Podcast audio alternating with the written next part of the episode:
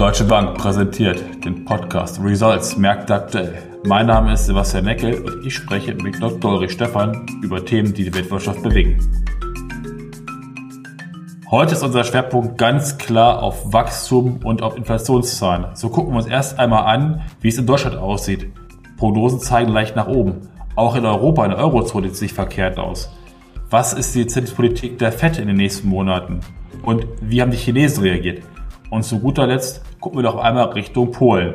Wie stark leitet die Wirtschaft aktuell und wie sieht die Zukunft aus? Ja, Uli, lass uns wieder anfangen mit Deutschland. Wirtschaftliche Stimmung in Deutschland scheint sich ja etwas aufzuhellen. Äh, es sieht momentan danach aus, als wenn wir um eine schwere Rezession herumkommen würden. Die Bundesregierung geht mittlerweile für ein Wachstum in 2023 von knapp 0,2 Prozent aus und auch der Internationale Währungsfonds ist mit 0,1 Prozent leicht optimistisch. Auch wenn natürlich momentan die Inflationszahlen rückläufig sind, sind immer noch auf einem relativ hohen Niveau. Jetzt für mich so ein bisschen die Frage, sind die Wirtschaftsdaten momentan schon so valide, auch der Ausblick für 2023, dass wir wirklich zumindest auch um eine Rezession herumkommen? Oder gehst du davon aus, dass wir Ende 23 vielleicht noch mal ein bisschen in technische Rezession reingehen könnten? Ja, das ist eine gute Frage, ähm, Sebastian. Ähm ich glaube, dass wir über eine technische Rezession eher in diesem Winter jetzt sprechen werden. Äh, wir haben ja im vierten Quartal eine kleine negative Zahl gehabt.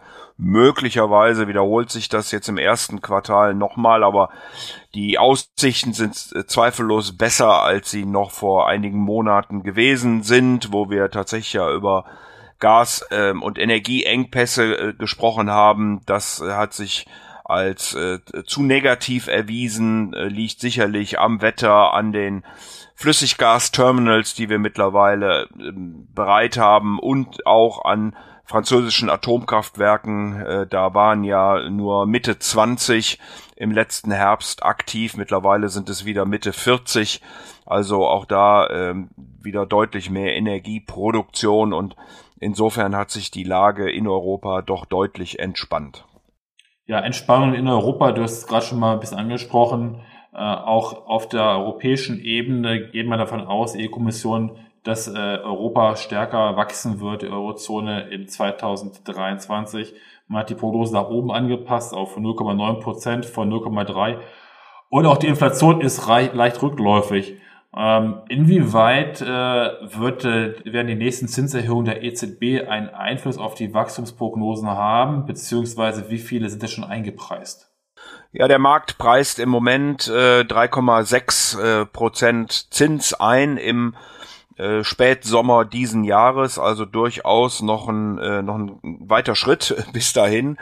Das ist auch konform mit den äh, verschiedenen Aussagen der Notenbanker die ähm, immer wieder darauf hingewiesen haben, dass die Inflation eben doch ein etwas langfristigeres Problem in Anführungsstrichen sein könnte. Vor allen Dingen die Dienstleistungen und der Arbeitsmarkt laufen sehr gut und ähm, wie gesagt, vor dem Hintergrund äh, erwartet der Markt doch hier noch einige äh, Zinsbewegungen. Der nächste Schritt mit 50 Basispunkten war ja schon anvisiert worden und ähm, insofern könnte es danach nochmal zwei mit 25 geben. Aber am Ende des Tages werden natürlich die Notenbanker datenabhängig entscheiden und äh, da werden wir sehen, wie sich die Konjunktur weiterentwickelt.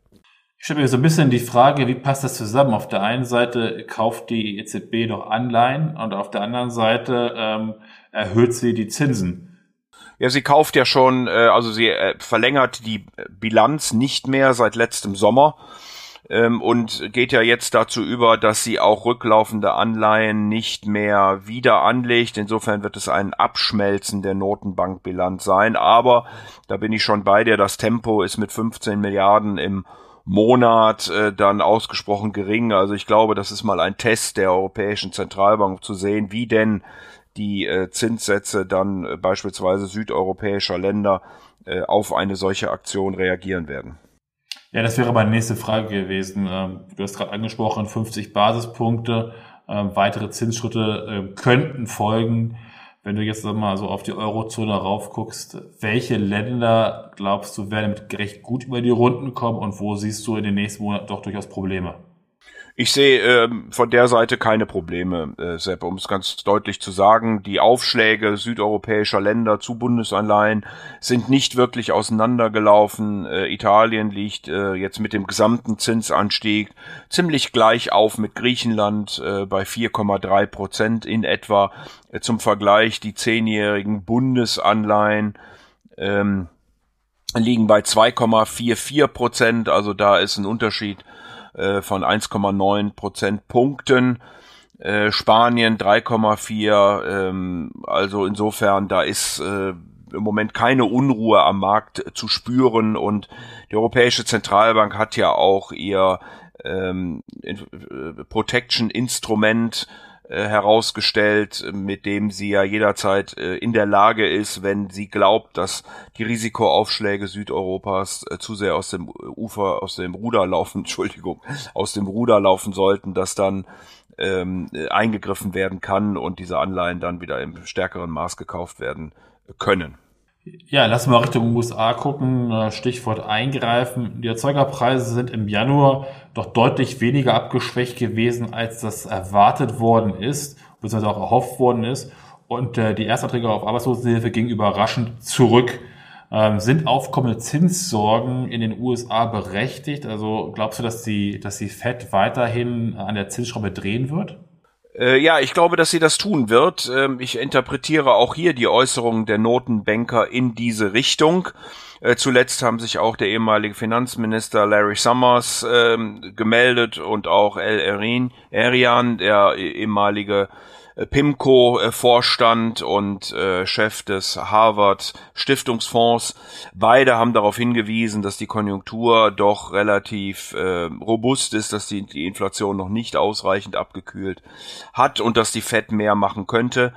Insofern gibt es auch mittlerweile erste Analysten, Volkswirte, die die Rezession in den USA sogar auf das Jahr 2024 verschieben. Also auch hier in den Vereinigten Staaten sind die Dienstleistungen sehr robust. Der Arbeitsmarkt ist ähm, in einer geradezu äh, unglaublich stabilen Verfassung.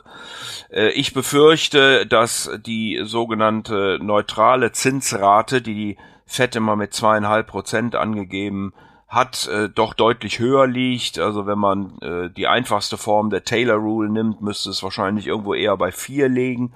Das heißt, die Geldpolitik ist gerade erst restriktiv überhaupt geworden. Äh, und nochmal, um die Inflation dann in den Griff zu kriegen, wird wahrscheinlich mehr Zinsanhebung notwendig sein. Vor dem Hintergrund preist der Markt momentan ähm, 5,3 Prozent ein für den Sommer. Ähm, und mich würde das auch nicht sehr wundern, wenn wir in diese Richtung gehen können. Ob es dann 5 bis 5,25 wären, die Amerikaner geben ja so eine Bandbreite an, in der sich dann die Zinsen bewegen oder ob es 5,25 bis 5,50 äh, sein werden, das hängt dann sicherlich davon ab, wie die weitere Konjunktur verläuft. Wie stark ist das davon abhängig? Ähm, wir gehen ja davon aus, dass die USA wieder in so eine Art Shutdown reinkommt, Schuldenobergrenze reißen werden ähm, auf die Konjunktur? Ja, das schauen wir mal. Also die Schuldenobergrenze ist ja schon gerissen. Ähm, und man muss jetzt ähm, schon buchhalterische Maßnahmen ergreifen, um eben diesen Shutdown äh, zu verhindern. Beide Parteien haben zuletzt bekundet, äh, also sowohl McCarthy wie auch Joe Biden und die beiden Administrationen, dass man sich einigen möchte. Allerdings haben die Republikaner ein paar Konditionalitäten an diese Einigung drangehängt, die äh, in die Richtung gehen, dass man ein ausgeglichenes Haushaltsbudget in zehn Jahren haben will. Das Problem bei dieser Forderung ist aber, äh, Sepp, dass ähm, der, das amerikanische Haushalt oder der amerikanische Haushalt sehr stark bestimmt ist durch Faktoren, die gar nicht so ohne weiteres bewegbar sind. Da reden wir nämlich um äh, Rentenansprüche, da reden wir über die Versorgung der Veteranen, da reden wir über Krankenversicherung und solche Dinge mehr. Und wenn man das einschließlich der Landesverteidigung herausrechnet, äh, dann müssten die anderen Haushaltsposten jedes Jahr um 85 Prozent gekürzt werden, um wirklich in zehn Jahren auf Null zu kommen. Äh, das wird äh, ausgesprochen sportlich und insofern muss man sicherlich mit Interesse beobachten, wie diese Verhandlungen weitergehen. Janet Yellen, die Finanzministerin, hat gesagt, dass äh, diese haushalterischen Mittel, um mit äh, der Schuldenobergrenze umzugehen, wohl bis in den Sommer hinein noch äh, funktionieren werden. Bis dahin sollte eine Einigung erzielt werden, ansonsten äh, wird es einen Shutdown geben und wir können uns an äh, 2011 erinnern, als dann auch eben das Rating der USA abgestuft wurde. Nochmal, das haben beide Parteien äh, bisher gesagt, wollen sie vermeiden, aber es ist noch nicht so richtig zu erkennen, wie eine Einigung denn dann aussehen kann. Lass uns über den Globus gucken, lass uns Richtung China gucken. Die People's Bank of China hat äh, in diesem Monat äh, zum dritten Mal in Folge oder dritten Mal in Folge die Netto-Liquiditätsspritzen ähm, durchgeführt in, in den Bankenmarkt. Trotzdem sind in der Bankenzinsen gar nicht gesunken. Das ist in den letzten zehn Jahren zweimal passiert. Beides Mal war das ein Zeichen einer wirtschaftlichen Erholung. Ist das diesmal auch der Fall, dass sich die Wirtschaft erholt und deshalb die Interbankenzinsen nicht sinken, sondern im Gegensatz dazu sogar steigen? Ja, das ist äh, gut möglich. Äh, lass zuerst mal ganz kurz sagen, in China muss man auch, auch auf verschiedene Zinssätze gucken. Das äh, haben wir ja jetzt spätestens in Europa auch gelernt, wo wir über den Hauptrefinanzierungssatz reden, über die Einlagesätze und so weiter und so fort. So gibt's in äh, China die äh, Medium-Term Lending Facility. Das ist das Instrument, über das du gerade sprichst. Äh, ein Jahres äh, äh, Zinsen äh, beziehungsweise Mittel, die die Notenbank hier den Banken zur Verfügung stellt. Es gibt darüber hinaus noch die Long-Term Liquidity Support Facility und noch die Loan Prime Rate, äh, die dann äh, sozusagen für äh, die Zinssätze nach draußen an die Wirtschaft und an die privaten Haushalte ist. Also verschiedene Zinssätze. Wir reden hier über die Medium Term. Das ist sicherlich äh, auf der Interbankenseite beziehungsweise auf der Seite, wie sich Banken wiederum bei der Notenbank refinanzieren, der wichtigste Satz hier ähm, passiert es schon mal, äh, kommt schon vor, gerade um Chinese New Year herum, dass die People's Bank of China entsprechend mit Geld ähm, unterstützt. Ähm, und wir haben natürlich zweifellos die Öffnung Chinas. Ähm, Xi Jinping, wir hatten das auch schon an dieser Stelle mehrfach diskutiert, möchte gerne ein gutes erstes Jahr in seinem dritten äh, Term hinlegen und deswegen gehen wir davon aus, dass China spätestens nach dem ähm, Volkskongress im März dann deutlich an Wachstum zulegen wird, in diesem Jahr wahrscheinlich oberhalb der fünf landen kann und das Ganze natürlich dann auch mittels Unterstützung durch die Geldpolitik. Also äh, ja, die Entwicklung mehr Liquidität und dann bei steigenden Zinsen spricht dafür, dass das Land sich ähm, in Richtung Normalität äh, begibt und äh, die Corona-Pandemie eben auch äh, zumindest ökonomisch hinter sich lässt und äh, wieder auf den Wachstumskurs äh, umschwenkt. Ja, wir haben jetzt gerade, Uli, über viele Länder gesprochen, bei denen ja so langsam Wachstum wieder reinkommt, so gefühlt die Wirtschaft wieder an Fahrt gewinnt. Ähm, wie ist dein Blick auf Polen? Wenn wir nach Polen rüber gucken, ist er dort leidet er doch deutlich unter dem Krieg in der Ukraine. So sagt das äh, polnische BIP äh, saisonbereinigt äh, in viertel auf vierteljähriger Basis um 2,4 Prozent. Ähm, wie ist dein Ausblick für Polen zum einen und zum anderen glaubst du, dass die Zentralbank Polen die Zinswende dieses Jahr noch einleiten wird? Ja, ähm, Sebastian, Polen ist natürlich ein ganz spannendes Thema, weil es sehr nah an der Ukraine und am Ukraine-Krieg liegt. Es hat äh, aufgrund dieser Tatsache im letzten Jahr sicherlich mehr Nachfrage gegeben, äh, um eben ähm, ukrainische Flüchtlinge ähm, hier unterstützen zu können. Äh, in diesem Jahr wird die Wirtschaft äh, wohl sehr schwach wachsen, natürlich auch mit kriegsbedingt. Äh, man rechnet hier nur mit einem ganz kleinen positiven äh, Vorzeichen. Dafür ist die Inflation immer noch sehr, sehr hoch. Nun hat die polnische Notenbank wie viele äh, von diesen osteuropäischen ähm, Notenbanken sehr früh und sehr energisch schon reagiert hat. Die Leitzinsen, je nachdem auch wieder, wo man hier kommt, nehmen wir mal den Diskontsatz raus auf äh, 6,85 geschoben. Das ist immer noch deutlich unter der Inflation, die im letzten Jahr ja zweistellig war, aber wo langsam äh, zurückkommt.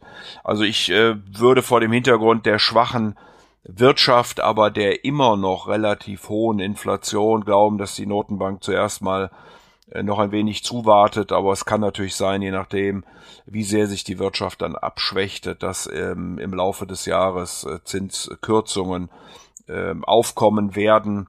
Äh, nochmal vor allen Dingen vor dem Hintergrund, dass die Notenbank eben sehr frühzeitig, sehr intensiv reagiert hat. Ähm, der, der Markt scheint auch in diese Richtung zu spekulieren, äh, denn der Slotty wird erwartet äh, mit einer leichten Abschwächung gegenüber dem Euro. Nun geht die Europäische Zentralbank bekanntlich ja auch zinsmäßig in die andere Richtung.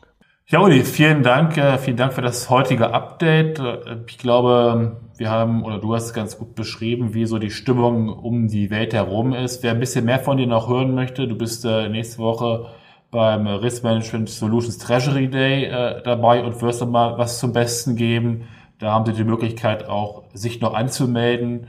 Und deshalb wünsche ich dir da ganz viel Spaß dabei und vielen Dank für heute. Sehr gern.